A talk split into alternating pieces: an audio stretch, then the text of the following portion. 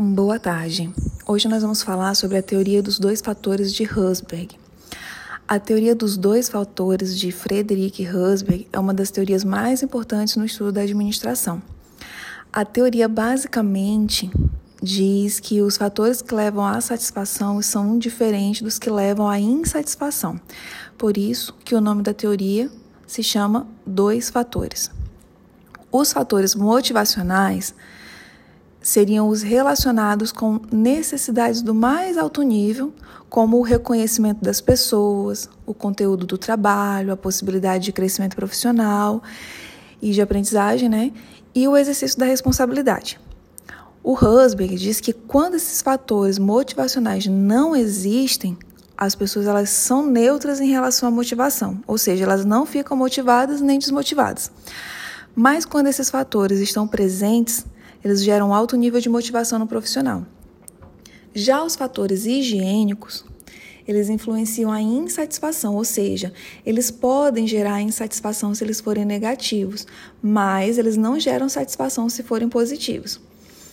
Dentre esses fatores estão relacionados às condições de trabalho, à remuneração, segurança, as relações interpessoais, as políticas da empresa e a supervisão.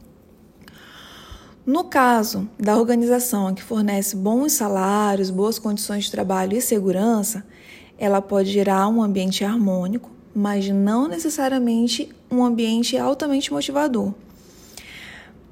Prestem bem atenção nisso. O salário não é fator motivacional. A relação interpessoal também não é motivadora, ou seja, nem dinheiro, nem pessoas motivam os funcionários, de acordo com essa teoria do Husberg, né?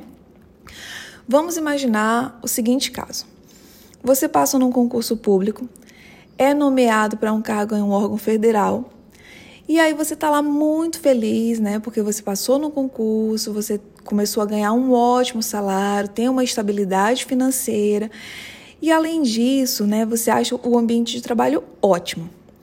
Todos os seus companheiros de trabalho são pessoas simpáticas, atenciosas, está tudo lindo, maravilhoso. É o que você pensa. Mas o trabalho que deram para você realizar é passar fax e tirar cópias. Pensa agora que você não vai ficar muito motivado no trabalho, certo? Isso foi o que o Husberg notou na, na pesquisa dele.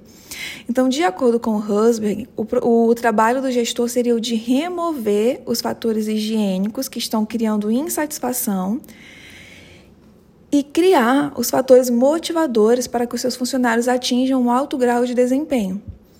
Esses fatores, eles também podem ser chamados de intrínsecos, que são os motivacionais, que estão relacionados com o conteúdo do cargo e ao funcionário em si, e os extrínsecos, que são os higiênicos, ou aqueles que estão relacionados ao ambiente da empresa.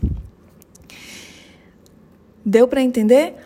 Basicamente, a teoria da motivação fala de dois fatores, motivacionais e higiênicos, que são intrínsecos e extrínsecos, ok?